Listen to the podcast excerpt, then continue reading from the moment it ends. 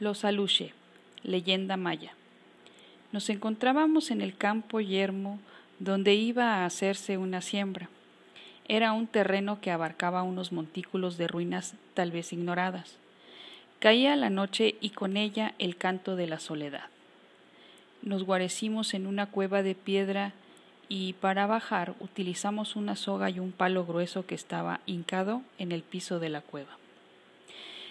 La comida que llevamos nos la repartimos. ¿Qué hacía allá? puede pensar el lector.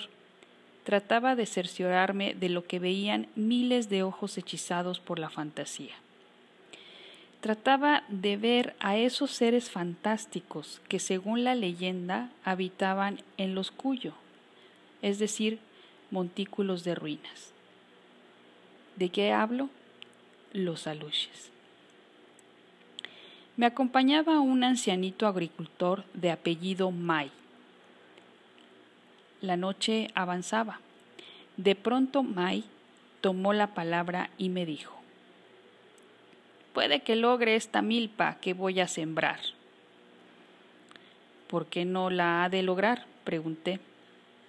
Porque estos terrenos son de los aluches. Siempre se les ve por aquí. ¿Estás seguro de que esta noche vendrán? Seguro, me respondió. ¿Cuántos deseos tengo de ver a esos seres maravillosos que tanta influencia ejercen sobre ustedes? Y dígame, señor May, ¿usted les ha visto? Explíqueme cómo son, qué hacen. El ancianito, asumiendo un aire de importancia, me dijo. Por las noches, cuando todos duermen, ellos dejan sus escondites y recorren los campos.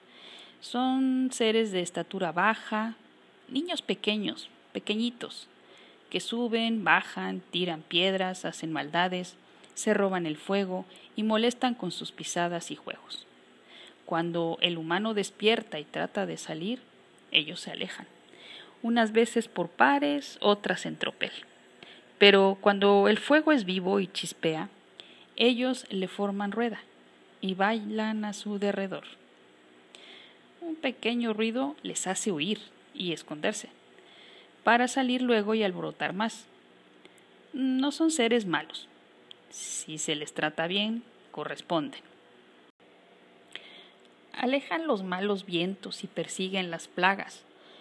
Si se les trata mal, tratan mal, y la milpa no da nada pues por la noche roban la semilla que se esparce de día, o bailan sobre las matitas que comienzan a salir.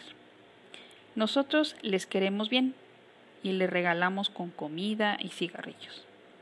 Pero hagamos silencio para ver si usted logra verlos. El anciano salió haciéndose a la soga y yo tras él. Entonces vi que avivaba el fuego y colocaba una jicarita de miel, pozole, cigarrillos y otras cosas volvió a la cueva. Yo me acurruqué en el fondo cómodamente. La noche era espléndida. Noche plenilunar. Transcurridas unas horas, cuando empezaba a llegarme el sueño, oí un ruido que me sobresaltó. Era un rumor de unos pasitos sobre la tierra de la cueva. Luego, ruido de pedradas, carreras, saltos que en el silencio de la noche se hacían más claros.